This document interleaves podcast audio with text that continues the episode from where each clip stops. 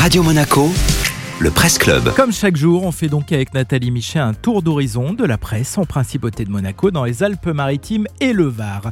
Dans Monaco Matin, Nathalie a un avant-goût du vent des globes avec les derniers préparatifs du Malidia, un monocoque aux couleurs de la principauté. Ah Oui, c'est la une de ce lundi 26 octobre. Malizia sur la ligne de départ, nous annonce Monaco Matin, avec une photo en pleine action de Boris Herman, l'homme qui sera seul aux commandes du navire lors du départ du Vendée Globe le 8 novembre prochain.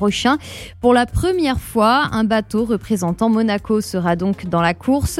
Sous la bannière Sea Explorer Yacht Club de Monaco, le Malizia va prendre la mer, notamment grâce au soutien actif de Pierre Casiraghi. Le vice-président du Yacht Club s'est investi personnellement pour que cette aventure voie le jour. Nous avons ce rêve depuis 2014 avec Boris. Nous avons réussi à monter une équipe. On s'est donné à fond, même si ça paraissait fou, explique-t-il. Désormais, tout est prêt. Est amarré au Sable d'Olonne. Il ne bougera pas jusqu'au 8 novembre. Le skipper Boris Herman prendra alors la mer en solitaire, avec l'espoir non pas d'arriver en tête, mais de boucler le vent des globes sans abandonner, comme le font la moitié des concurrents. Et en attendant, il étudie les cartes et les conditions météo. Merci Nathalie.